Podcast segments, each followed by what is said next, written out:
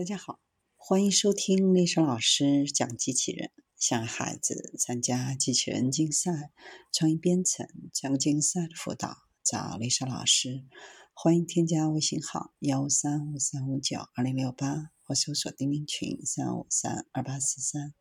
今天丽莎老师给大家分享的是经营操作、机动性强、低成本的水下滑翔机。自主水下航行器已成为探索海洋的多功能工具，但它们可能会对环境造成破坏，或者在狭窄的空间中行驶会遇到麻烦。普渡大学的研究人员研究了一种替代方案，使用静音操作、机动性强、低成本的水下滑翔机。滑翔机的组件、传感器还可以根据多个任务规格轻松更换或者添加。团队的目标是在充满挑战的环境中持续操作移动机器人。大多数水下机器人的电池寿命有限，并且必须在几个小时内返回。而对于长时间操作，水下滑翔机在两次充电之间可以运行数周或者数月。水下滑翔机与其他海洋机器人不同，因为没有螺旋桨和主动推进系统，它只是改变自身的浮力，使其沉入或上升，并推动自身前进。尽管这种方法可以实现非常节能，但在潜水中仍然存在速度慢、难以操纵的问题。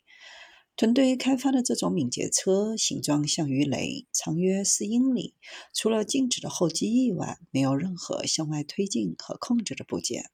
从岸上或从船上部署的时候，敏捷车将水泵入压载舱，改变浮力，并提供初始滑行路径的角度。为了控制其俯仰，车辆的电池巧妙地将其重量向前或向后移动，作为自身的控制机制。为了进行转向，整个内部组件的套件都安装在旋转的轨道上，从而可以精确控制车辆的侧倾。大多数水下滑翔机都能够在深海中操作，在狭窄的空间内不灵活。敏捷车的转弯半径仅为十英尺，而其他滑翔机的转弯半径约为三十三英尺。敏捷车的机动性很强，在普渡大学的水上运动中心的潜水井对其进行测试。通过在水下安装红外摄像机的运动捕捉系统，可以跟踪车辆的运动，并以毫米精度在三个维度上表征其操纵行为。敏捷车可以进行标准的锯齿形上下运动，以及直线运动，或者以圆形或 S 型运动。这都是在海上巡逻时可能会使用到的路线。事实上，它在游泳池这个狭窄的环境当中，除了内部制动外，什么也没做。这种可操作性意味着敏捷车能够遵循复杂的路径，探索其他水下滑翔机无法探索的真实区域。在浅海或者沿海地区作业的时候，由于它是完全静止的，不会像机动车辆那样干扰野生生物或者干扰水流。